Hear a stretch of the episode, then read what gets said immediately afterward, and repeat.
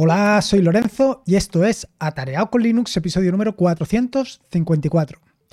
Como ya te comenté en un episodio anterior del podcast, y como ya te puedes imaginar, siempre ando cavilando, siempre ando pensando cómo automatizar todo tipo de procesos, cómo poner en marcha cualquier servidor, cómo tener autoalojados determinados servicios, ya sea porque quiero eh, que ellos dependan única y exclusivamente de mí, bueno, de mí, del hosting o de la Raspberry o del servidor de luz, o por la razón que sea. Es decir, cómo puedo tener mi propio Spotify o cómo puedo tener mi propio Netflix, o por supuesto, cómo puedo tener y cómo puedo servir mi propia página web.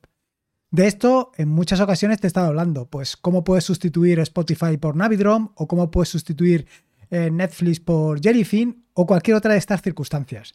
La cuestión es que, como te puedes imaginar, yo en muchas ocasiones me ando o estoy leyendo algún artículo, estoy viendo algún vídeo en YouTube o lo que sea, y de repente veo alguna circunstancia, alguna situación en la que podría mejorar simplemente con utilizar un servidor. Pero como dicen por ahí, aquello de quien sabe utilizar un martillo, utiliza el martillo para cualquier cosa, pues a mí me sucede lo mismo con el tema de los servidores. Cualquier cosa que vea, siempre estoy pensando en alojarla en un servidor. Y lo cierto es que en ocasiones mm, probablemente no sea la mejor de las soluciones. Quiero decir, no todo se trata de meterlo en un servidor, a lo mejor se trata de hacer una operación puntual. Ponte, por ejemplo, que quieras una vez al día recopilar cierta información. Y para esto, para recopilar cierta información al día, tienes que tener un servidor todo el, todo el día en marcha, tienes que tener ese servidor funcionando solamente para hacerlo en una ocasión. Así, por ejemplo, yo una de las operaciones que hago habitualmente es, eh, si he publicado algo en YouTube, pues inmediatamente lo que genero es publicarlo en el resto de redes sociales. Lo publico en, mm, eh, ahora no me va a salir el nombre, lo publico en Twitter, lo publico en Mastodon, eh, en fin, lo publico en distintos sitios, pero esto solamente lo hago una vez al día. Con lo cual, probablemente, si en lugar de tener un servidor funcionando todo el día, lo pudiera tener solamente unas horas, solamente justo cuando lo necesito, pues esto también sería fantástico. Porque, bueno, pues estaría optimizando costes al máximo maximorum. Sería lo mejor. Cierto es que en ocasiones sí que necesitas tener esa información actualizada, sí que necesitas tener cierto trabajo o necesitas ciertos servicios que estén funcionando, pero no siempre es así. Así, en este episodio del podcast te quiero hablar de cómo puedes tener precisamente esto, un servidor gratuito o cómo exprimir GitLab al máximo, porque al fin y al cabo estas dos cosas van unidas de la mano. Pero antes de nada, antes de lanzarme a explicarte cómo puedes tener un servidor gratuito o cómo puedes exprimir GitLab, es decir, antes de ir directamente al turrón, quiero aclarar una cosa. Quiero hacer una llamada de atención. Y es que, si bien la versión Community Edition de eh, GitLab es open source y está liberada bajo licencia MIT, eh, GitLab en sí no es una plataforma gratuita. Bueno, es una plataforma realmente gratuita en determinadas condiciones, pero no en todas. Esto te lo explicaré un poco más adelante. Pero no solamente es esto para poder mantener esa Community Edition, para poder mantener esa, ese open source en marcha, al igual que en tantas otras soluciones, es necesario que demos o que pongamos nuestro propio granito de arena, que pongamos algo de nuestra mano para poder, pues, que esto funcione, para poder conseguir que el open source sea open source y no esté en manos de otros. Y para hacer esto, pues hay que colaborar en la parte del desarrollo eh, o en la parte de las traducciones, en la parte que tú consideres. Y si no, simplemente una pequeña donación o la donación que tú consideres. Así en el caso de, como te decía, GitLab, aparte de la opción de colaborar, también tienes otras opciones para tener tu proyecto alojado en GitLab y hacer tu pequeña aportación o tu gran aportación. Y por supuesto, si lo que vas a hacer es un uso intensivo de GitLab, lo suyo es que tengas una de las cuentas, una de las opciones, uno de los modelos que puedes eh, utilizar para exprimir al máximo eh, GitLab, para exprimir al máximo esa plataforma. Así te digo que actualmente hay tres modelos para utilizar GitLab. Uno gratuito, que es precisamente del que te quiero hablar en este episodio del podcast, que tiene las siguientes limitaciones. 5 GB de almacenamiento, 10 GB de transferencia, 400 minutos al mes de CICD, que ahora te explicaré de qué va esto, y 5 usuarios por espacio. Esto es importante que lo tengas en cuenta. Y es importante que lo tengas en cuenta por lo que te contaré un poquito más adelante. Luego tienes otras dos modelos más, que son la versión Premium, que tiene un coste de 19 dólares al mes, y la versión Ultimate, que tiene un coste de 99 dólares al mes. No voy a entrar en detalle en qué lleva cada uno de estos proyectos o qué lleva cada uno de estos modelos. Esto lo puedes averiguar porque me quiero centrar básicamente en el modelo gratuito. Pero vuelvo a insistir, y ahí es mi llamada de atención que una cosa sea gratuita no quiere decir que eh, no tengas en cuenta que detrás hay personas que están trabajando y desarrollando ese software y que básicamente necesitan vivir. Y para ello, pues esa donación va a venir fantástica. O ese aporte, o como tú lo quieras hacer, vaya, esa colaboración para, como dice, eh, vaya, para, para, permitir que la rueda siga, siga en funcionamiento, para que todo esté en funcionamiento, como te digo. Dicho esto, eh, como, te decía sobre el tema del, um, mantener GitLab, la cuestión es que yo dejo bajo tu criterio, por supuesto, y como no podía ser de otra forma, la manera en que tú quieras colaborar con todo esto, que tú consideres y si quieres considerarlo, vaya, que a lo mejor simplemente lo que haces es eh, utilizarlo y punto. Esto ya depende de cada uno, depende del criterio y las consideraciones de cada uno. Pero sobre todo también quiero que tengas en cuenta las limitaciones que te acabo de decir. Es decir, tú al final tienes una serie de limitaciones en respecto tanto el espacio como la tasa de transferencia como los minutos que puedes utilizar. Esto quiere decir que en un momento concreto, si haces un uso intensivo, puede ser que algunas de las limitaciones que tienes las sobrepases y tu proyecto se quede, digamos, al aire. Tu proyecto no esté cubierto, con lo cual, al final, estás utilizando una herramienta que deberías de utilizar para otra cosa y la estás explotando. Y ese proyecto te va a quedar al aire, como te digo. Así que, teniendo en cuenta estas cosas, teniendo en cuenta estas limitaciones, es posible, como te digo, em, utilizar GitLab de forma completamente gratuita y exprimiéndola al máximo. Y una de las formas, y es una de las formas que está altamente extendido, y no solamente lo puedes hacer en GitLab, también lo puedes hacer en GitHub, es alojar tu página web. Es alojar allí directamente una página web, así como lo estás oyendo. Y esto es fantástico. Es fantástico porque te permite alojar esa página web y tenerla allí sin coste ninguno. Aparte, como te digo de nuevo sobre el tema de las donaciones. No voy a insistir más sobre este tema, pero quiero que lo tengas presente. Y esto, como te digo, es fantástico. Puedes tener allí tu página web alojada, eh, redirigida como tú lo consideres y mostrar allí pues tu proyecto, ya sea un proyecto de, software, una página web referente a lo que tú consideres o, o la cuestión que quieras. Vaya, que puedes tener allí tu página web alojada. ¿Y cómo funciona esto? ¿Cómo puedes tener allí una página web alojada? Bueno, pues el funcionamiento de que puedes tener una página web alojada es que única y exclusivamente se sirven páginas en formato HTML. Es decir, allí no vas a poder tener un WordPress, no vas a tener, no vas a poder tener una página dinámica, sino que única y exclusivamente puedes tener páginas en formato HTML, formato estático. No puedes hacer, em, no puedes hacer otra cosa. No puedes, eh, como te digo, tener una base de datos detrás, ni puedes hacer ese tipo de cosas. Bueno, relativamente no puedes tener una base de datos, como te contaré, porque siempre es posible eh, hacer algún tipo de, mm, como te digo, algún tipo de artimaña para saltarte esto, que realmente no lo estás haciendo, porque realmente te vas a conectar, como te contaré más adelante, y luego la convertirás, porque al final lo que haces es convertirlo todo en formato estático. Lo vas a convertir todo en formato HTML. Esto no quiere decir tampoco que dentro de tu formato HTML no puedas tener imágenes, no puedas tener JavaScript, no puedas tener CSS. Evidentemente lo vas a tener y vas a tener además ese HTML, ese CSS y ese JavaScript alojado directamente en la página. Con lo cual, estático, estático es, pero bueno, siempre puedes tener algunas cositas interesantes. Y llegado a este punto te preguntarás, bueno, pero ¿y cómo se generan esas páginas estáticas? Pues para la generación de páginas estáticas existen diferentes opciones, herramientas que seguro has leído por ahí. Tienes herramientas como pueden ser Hugo, Jekyll, Pelican y otras muchas. Y estas herramientas lo que hacen es, eh, en general las que te acabo de decir, pasar archivos que están en formato Markdown a formato HTML. Y ese formato HTML, que es la página estática, es la que se publica y la que tú vas a poder ver cuando accedas al sitio web. Así de sencillo. Como te digo, existen distintas herramientas y aplicaciones para hacerlo, como pueden ser Hugo, Jekyll y Peligan. Y lo que hacen básicamente es lo que te acabo de decir, convertir ese formato, eh, esos archivos en formato Markdown a formato HTML. Vale, y hasta aquí está claro.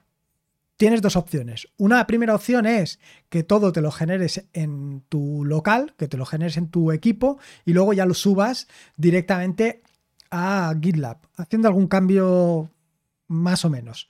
Pero tienes otra opción muy interesante y esa opción muy interesante es que se encargue GitLab precisamente de esto, que se encargue GitLab de hacer la conversión. ¿Y cómo lo hace? Y aquí es donde viene la parte realmente interesante. Para hacer esto lo que hace es utilizar contenedores Docker. Evidentemente, no podía pasar un episodio del podcast sin que te hablara de los contenedores Docker. Pues así es, así como te lo acabo de decir. Cuando tú subes un archivo, tú puedes eh, utilizar esto que te he dicho al principio, esto del CICD, Continuous, eh, Continuous Integration, Continuous Delivery o Continuous Deployment, lo puedes utilizar precisamente para hacer esa, esa conversión de formato eh, Markdown a formato HTML o cualquier otro formato, ya dependerá de las herramientas que estés utilizando, pero puedes utilizarlo. Entonces, lo que, lo que sucede es que se levanta un contenedor Docker llamado por estos procesos de GitLab y realizan la conversión. Y aquí es donde está la parte, como te decía, interesante, la parte de los contenedores Docker. Porque como te puedes hacer una idea, a partir de aquí pueden surgir muchas cosas realmente muy interesantes. Claro, que te estarás preguntando, ostras, pero 400 minutos, porque me has dicho antes que teníamos 400 minutos de CICD, del Continuous Integration, Continuous Delivery, para hacer o para ejecutar estos contenedores Docker y todo esto. Bueno, pues para que te hagas una idea, actualmente, eh, para convertir unas 300 páginas aproximadamente de formato HTML a formato Markdown, yo estoy tardando como unos 20 segundos. Cierto es que hago unas llamadas previas para algún tipo de cosas, pero vienen a ser unos 20 segundos. Con lo cual, si tienes eh, en vez de 20 páginas, o sea, en vez de 300 páginas, tuvieras el doble, unas 1000, pues sería un minuto. Un minuto al día que tendrías para hacer las conversiones, suponiendo que todos los días haces actualizaciones. Ya te puedes hacer una idea. Esto es nada. Es decir, podrías eh, no solamente tener, como te acabo de decir, mil, porque mil serían un minuto y como tienes 400 em, minutos, mm, podrías multiplicar por 10, es decir, podrías tener 10.000 páginas ahí. Otra cuestión es eh, la herramienta que estés utilizando para realizar las conversiones. Yo estamos, bueno, actualmente, y esto ya te lo contaré en un episodio del podcast más adelante, porque creo que es muy interesante. Bueno, la cuestión es que aproximadamente eh, esto lleva, como te digo, 20 eh, segundos, como te estaba diciendo, que me acabo de perder. Eh, pero ¿qué pasa? Que esto lo estamos haciendo con un proceso específico para lo que queremos. Si utilizas otra de estas herramientas, como puede ser Hugo o como puede ser Jekyll o Pelican, en lugar de esos 20 segundos, a lo mejor se va a un minuto o minuto y medio, pero no mucho más. Con lo cual, estamos hablando de lo mismo tienes 400 minutos, podrías multiplicar por 10 prácticamente la cantidad de páginas que puedes convertir. O sea que por esto no te tienes que preocupar en ningún caso. Pero sí que es interesante tener en cuenta siempre esto, que dependiendo de las operaciones que realices o dependiendo de la herramienta que estés utilizando, puedes alargar esto más o menos. Pero sobre todo quiero que te fijes en la parte de el contenedor. Y aquí, como te decía anteriormente, es donde viene la magia. Porque claro, ya que levantas un contenedor, pues ese contenedor puede hacer más cosas. Podría conectarse precisamente a lo que te he dicho antes, podría conectarse a una base de datos y de ahí extraer los datos correspondientes a las páginas que quieres publicar. Es decir, que esto de que sea estático es relativo. Tú podrías conseguir a que fuera dinámico, aunque con una periodicidad diaria o a lo mejor horaria o una cosa así. Podrías actualizar tu página una vez cada hora y aún así estaríamos dentro de los parámetros que estamos hablando, o incluso cada menos tiempo, dependiendo de lo que quieras hacer. Algo que no te he dicho y que es, bueno, algo que no te he dicho, algo que te he dicho anteriormente y que debes de tener presente es que, claro, la tasa de transferencia es limitada. Es decir, no recuerdo exactamente cuál era, creo que eran 10 gigas de tasa de transferencia. Esto implica a que si mucha gente se conecta a tu página web y mucha gente visita, probablemente llegue un momento en que la tasa de transferencia se supere y eh, te quedes, como te he dicho, em, como te he dicho anteriormente, con el proyecto al aire. Así que, aunque hayamos conseguido reducir tanto los tiempos o aunque todo esto sea tan limitado, hay que tener presente siempre esto. Bueno, te he dicho una opción, que sería directamente conectarte a una base de datos y traerte pues todos los artículos y convertirlos directamente a Markdown. Pero hay más opciones, hay más posibilidades que puedes hacer. Por ejemplo, imagínate que montas una red de podcast en las que forman varios podcasters, eh, forman parte de esa red, ¿no? Y cada podcaster tiene su propio feed. Lo interesante sería que esa red de podcast pudieran generar un único feed, un único feed que pudiera consumir todo el mundo, un único feed que llevara los feeds de cada uno de los integrantes. Sí, limitado a algunos cuantos, no pueden estar todos, pero sí que puedes eh, hacer lo que te acabo de decir. Podrías tener, a lo mejor sois cuatro, pues de esos cuatro generar un único feed con esos cuatro podcasts unidos esos cuatro feeds unidos. Digo podcast como te puede decir eh, una red de blogs, de la misma manera. ¿Cómo podrías hacer esto? Pues de la misma manera. Sería cuestión de eh, hacer un pequeño Docker, así de sencillo, una pequeña imagen Docker, que se encargara de conectarse a los tres feeds o a los cuatro feeds que consideres, hacer la mezcla y publicarlo directamente en el, en el en, el repositorio para que quedara público y que lo pudiera consumir cualquiera. De la misma manera, ya que haces el feed, también podrías hacer la publicación conjunta de los artículos que quieres mm, tener presentes. O sea que de esta manera lo tendrías muy sencillo. Simplemente si quieres un feed único, ahí lo tendrías. Un contenedor, una imagen Docker que se encargará de hacer esto. No solamente esto, no solamente tienes la parte de generar un feed compuesto, también podrías generar un calendario compuesto. Al final, los calendarios eh, que vienen en formato iCal los puedes también combinar entre sí y publicar. Podrías hacer una publicación de todos los calendarios conjuntos. Eso sí, tienes que tener en cuenta de nuevo que los tendrías que actualizar pues una vez al día o cada 12 horas o cada 8 horas, eso ya como tú veas. Probablemente eh, siendo un calendario a lo mejor la cantidad que se sirve es mucho menor y no tendrías problemática. Pero es otra de las opciones interesantes. Y de la misma manera que puedes hacer un feed compuesto, también puedes hacer un feed compuesto de, de podcast o de páginas web, también podrías hacer un feed, pero de páginas web que ni siquiera tienen feed. Es decir, hacer una pequeña captura, aquí ya tendrías que hacer un poquito más de trabajo porque tendrías que hacer scrapping, pero bueno, al final sería hacer un contenedor Docker que se dedicara a hacer ese scrapping y luego, una vez hecho el scrapping, generar ese feed. Y la última que se me ocurre, bueno, la última no, ahora ya simplemente es imaginación al poder. Cualquier recopilatorio de información que puedas hacer a lo largo y ancho de Internet y que lo puedas condensar en una o varias páginas web, lo podrías hacer podrías levantar, o sea, podrías tener ese contenedor Docker que generara esa imagen o que, generara esos archivos públicos, los dejara disponibles y cualquiera los pudiera consumir. A mí me parece una barbaridad interesante porque no tienes que tener, por un lado, una página web o no tienes que tener, por un lado, un servidor web siempre en marcha para que dé servicio a todo esto, sino que de forma puntual lo puedes generar.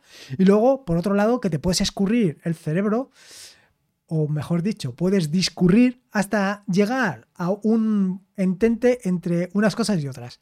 Es decir, entre la parte de tener un servidor público siempre en marcha y la parte de tener una herramienta que te proporcione información cuando tú consideres.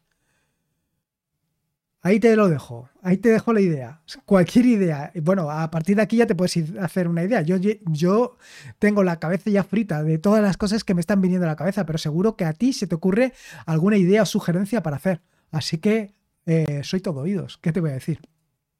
Y nada más, espero que te haya gustado este nuevo episodio del podcast. Espero que eh, se te hayan ocurrido ideas y veas posibilidades para aprovecharlo al máximo.